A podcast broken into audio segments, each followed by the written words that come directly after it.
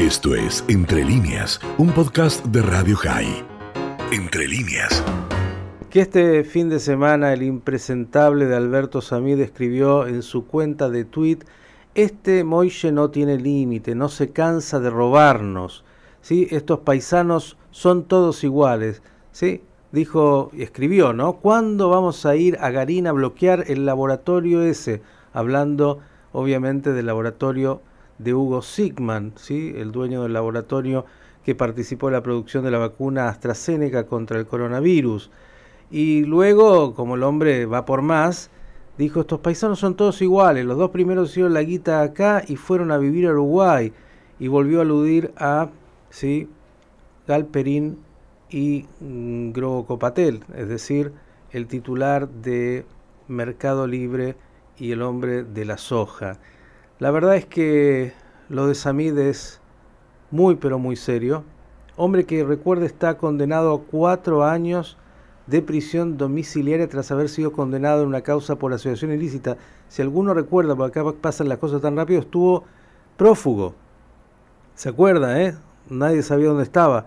Ese personaje se atreve a publicar este tipo de cosas. No es la primera vez. Antisemitismo del peor.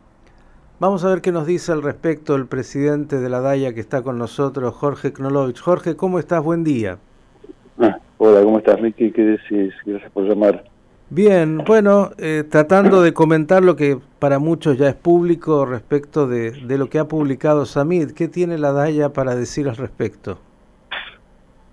Nosotros eh, vamos a judicializarlo, sin duda, porque además yo quiero que decir a la audiencia que muy fina la, la línea entre las cosas que pueden ser tipificadas como delito, porque Argentina discriminar y ser antisemita es un delito, y aquellas que no lo son. Eh, porque hace algunos años Samit dijo algo parecido con relación a los Oaklender. No sé si se acuerdan, había una situación claro que sí. del, del estilo. Pero, pero, pero en ese, hoy es peor porque Argentina ha adoptado la definición de la alianza. Decir, que el, que el escenario jurídico es distinto a lo que pasó antes. Hoy lo que dijo Samit es claramente una tipificación de, los, eh, de lo que dice la alianza con relación a ser antisemita. Pero lo de Samit, además, tiene otro condimento, es, vos lo dijiste, que es que le falta legitimación moral de todo tipo para hablar, para hablar de cualquier cosa, no solamente para hablar de esto. Y yo lamento, lamento, quiero sigan o lo siguen haciendo por teléfono, porque en realidad lo que hacen es eh, darle un micrófono a alguien que no, no tiene nada para decir. Y además es, eh, bueno, este, eh, tiene un delito, está cumpliendo prisión domiciliaria por un delito y se prefugó por ese delito. Así que no, a mí me parece que los medios de comunicación, mucha gente por darle micrófono tiene alguna responsabilidad de haber hecho de Samir un personaje importante, público, como si lo que tuviese que decir Samit fuese importante. Así que nosotros vamos a ir a la justicia sin ninguna duda y esto tipifica claramente como una conducta antisemita. Sabe, presidente, presidente Ladaya, que usted ahondó en algo que estuve debatiéndome si debía ser la editorial de hoy o no, y por lo acontecido en términos de, del... A ver. Eh, no, no, justo meditaba sobre esto, ¿no? Que un condenado, en este caso a prisión domiciliaria, por todo lo que ya sabemos en, términos de causa juzgada, eh, es convocado como referente por, por los medios. Digo, eh, en este país del cambalache, no poder claramente definir que un condenado no puede ser eh, entrevistado como si fuera alguien que tiene algo para decir sobre algún tema, no importa cuál sea, la inflación, la carne o el, proceso eh, político en la Argentina, es una locura. Pero digo, en esto que ha hecho Samida ahora, Jorge, eh, viste que uno a veces... cuando habla improvisadamente, que no debería, pero bueno, puede llegar a decir algo que no está lo suficientemente cuidado. Pero cuando alguien publica y escribe en un tuit, tiene obviamente el tiempo y lo que ha dicho es del antisemitismo más eh, aberrante en términos de estos paisanos son todos iguales, hablando de, en este caso, tres empresarios sumamente exitosos eh, que hacen y han hecho un aporte enorme a, la República Argentina.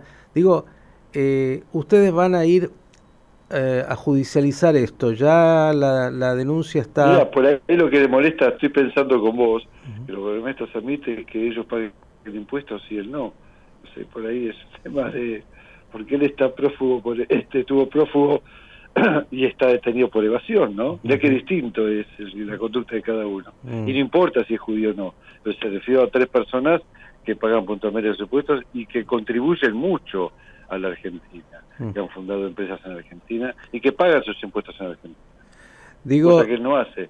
¿Van ustedes a judicializar esto? ¿Ya tienen la, la demanda hecha?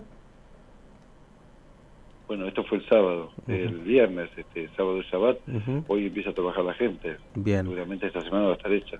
Por parte de el INADI, eh, ¿alguna manifestación que ustedes hayan recibido? No, no, tampoco llamamos, tampoco necesitamos llamarlo. Me parece que la DEA tiene una entidad suficiente en Argentina como para tener eh, judicializar este tipo de cosas y cosas lo hemos hecho eh, cuando a veces el INADI no lo ha hecho históricamente, así que nosotros tenemos autonomía en ese punto. La última y agradeciéndote, eh, obviamente lo que dice Samid, o que escribe en este caso, en algún lugar a algunos, a algunos seguramente ese mensaje les, les repercute en algún lugar, no sé cómo decirlo, cala en, en, algún lugar de ese imaginario. Digo, eh, más allá de lo puntual y más allá de lo que jurídicamente corresponda con Samid y la condena que tendrá que recibir, que se sumará seguramente a la que tiene, eh, digo, eh, acá hay algo más tal vez que, que, me imagino ustedes están monitoreando y, que estarán preocupados ¿no? respecto de quiénes otros acompañan a Samid con este tipo de mensaje. Bueno, evidentemente, si tiene tantos seguidores, porque vos lo viste, aunque puede ser una, un paquete comprado de seguidores, lo acompaña mucha gente.